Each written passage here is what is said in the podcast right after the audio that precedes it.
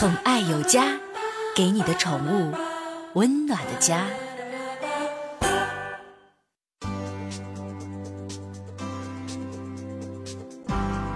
宠爱有家，给您的宠物一个温暖的家。我是您的好朋友小克。城市里面养宠物的人也越越越来越多了，但是宠物一旦死亡，如何处置成了难题了。去年呢，一五年，武汉两位创业的大学生在武汉新洲呢建立了全国首座宠物公墓，一年以来已经接了将近五百单生意。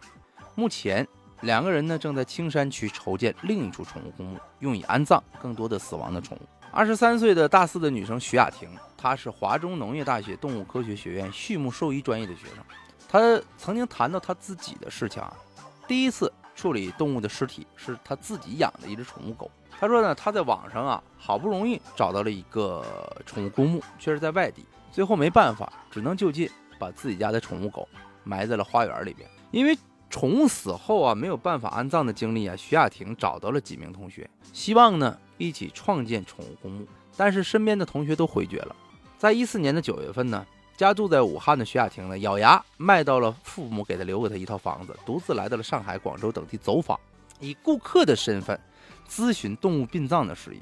回到武汉之后呢，他在新洲区的张店村找到了农户租地，种上了松树、桃树，每块小墓地都在一棵树下，并钉上了。介绍死亡宠物信息的松木牌，墓园呢一台动物的火化炉，是他花了十多万从河南买回来的，还聘请了一名工人。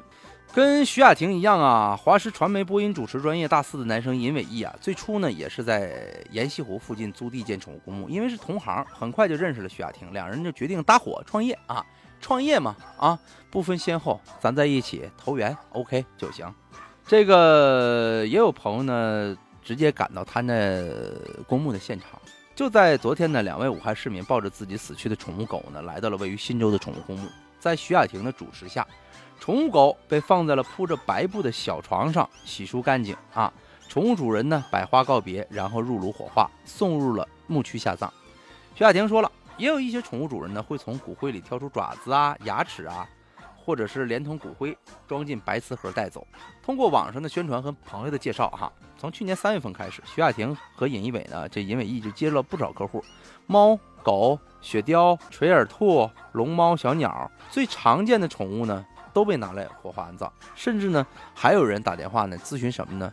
蜘蛛、蜥蜴这种乌龟，它的殡葬事宜。最开始的客户也不多，尹伟一基本上一个人做全套服务。去年呢，夏天。一个住在南湖的男子打电话咨询，因为一说了，说当时电话里都哭得一塌糊涂的，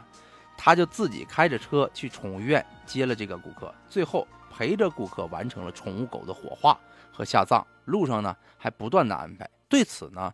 呃，徐亚婷呢也深同感受，很多宠物主人呢把宠物看得特别亲。去年有一个有一个客户呢是从宜昌专门驱车来送一头大概九十斤的比赛级的阿拉斯加，要为它安葬一个最好的墓穴。最近呢，还有一个从意大利回到武汉的画家，因为陪伴多年的宠物狗意外死亡了，伤心不已。说了说这个狗啊，在国外曾经救过落水儿童，是一个英雄狗，希望好好的安葬它。去年到现在，他们两个总共接的单呢，有将近五百单。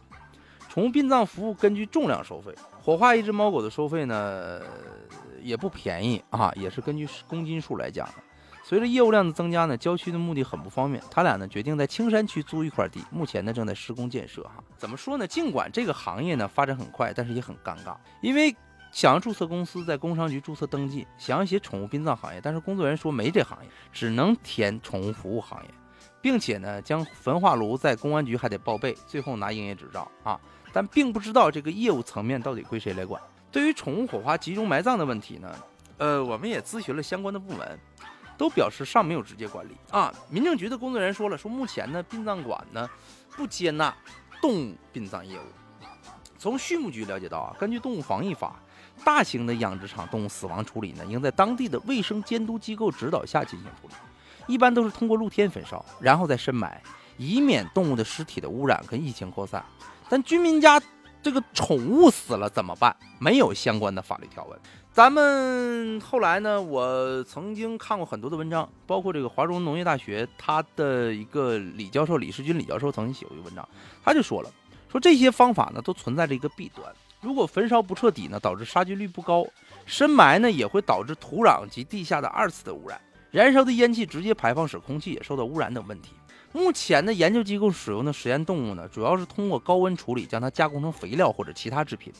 有效的利用，并且避免了污染的同时，而宠物死后这个高温火化集中的埋葬呢，相比来说，居民私自掩埋或者是丢弃，显然更安全、环保，也更为人道。但是宠物种类你也知道太庞大了，不是一种两种啊，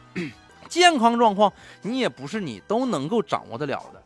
处理过程当中啊，必须遵循动物尸体处理的规范，避免因为运输啊、火化不当啊带来的这种病害的传播的隐患。作为一个市场需求旺盛的新兴的行业，动物死亡处理涉及到环保及病毒的控制，应该引起环保啊、疾控部门的高度重视，赶紧的